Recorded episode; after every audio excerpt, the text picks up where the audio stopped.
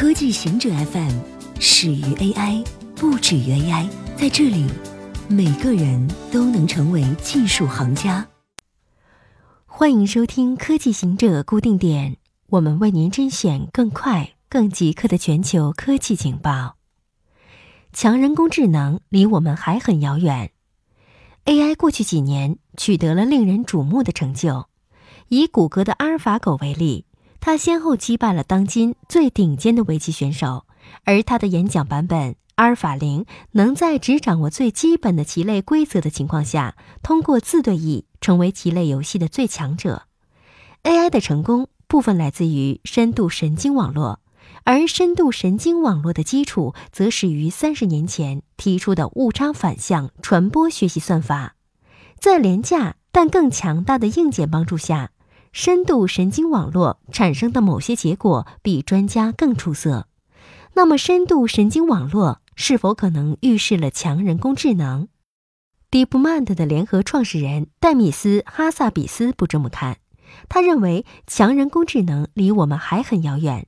游戏或棋类游戏某些方面非常简单，状态之间的转换模型明确且易于学习。而真实世界的 3D 模型和真实世界本身是难以弄明白的。他说，现有的 AI 系统首先需要学会看，然后再学会玩儿，而人类能更快的学会玩游戏。锂离子电池取得新进展，日本的锂离子电池取得了新的进展。日本积水化学工业株式会社。和旭化成最新开发的锂离子电池能将电动汽车的续航距离增加到一千里以上，但要到二零二零年代才能实用化。锂离子电池于一九九一年商品化，被用于笔记本电脑和摄像机等。二零零九年被用于量产型纯电动汽车，完全充电可行驶的距离在两百公里左右。一般认为，二零一零年代初。以当时的技术，难以达到五百公里。到二零三零年前后，将被全固体电池等新一代电池取代。比特币创业公司纷纷裁员，在比特币币值跌至三千八百美元的大环境下，数字货币的创业公司纷纷裁员求生。一年前，比特币币值攀升到了创纪录的近两万美元。今天的币值比一年前减少了八成以上。最大的矿机制造商比特大陆最近向香港证交会递交了 IPO 申请。该公司已经证实了裁员的消息，但没有披露裁员比例。根据中国职业社交平台麦麦上的留言，比特大陆裁员多达五成。该公司发言人否认了这一传言。比特大陆雇佣了两千五百多名雇员。另一家裁员的公司是数字货币交易平台火币，该公司有超过一千名雇员。科学家用声波同时操纵多个物体。根据发表在 PNAS 期刊上的一项研究，欧洲研究人员借助微型扬声器和一种新算法制造出声场。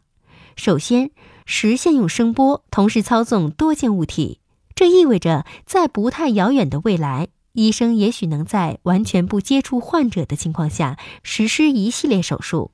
研究人员利用这种新算法控制由二百五十六个微型扬声器组成的阵列，所产生的声场可通过超声波捕获，并同时移动多件物体，使它们悬浮于指定位置。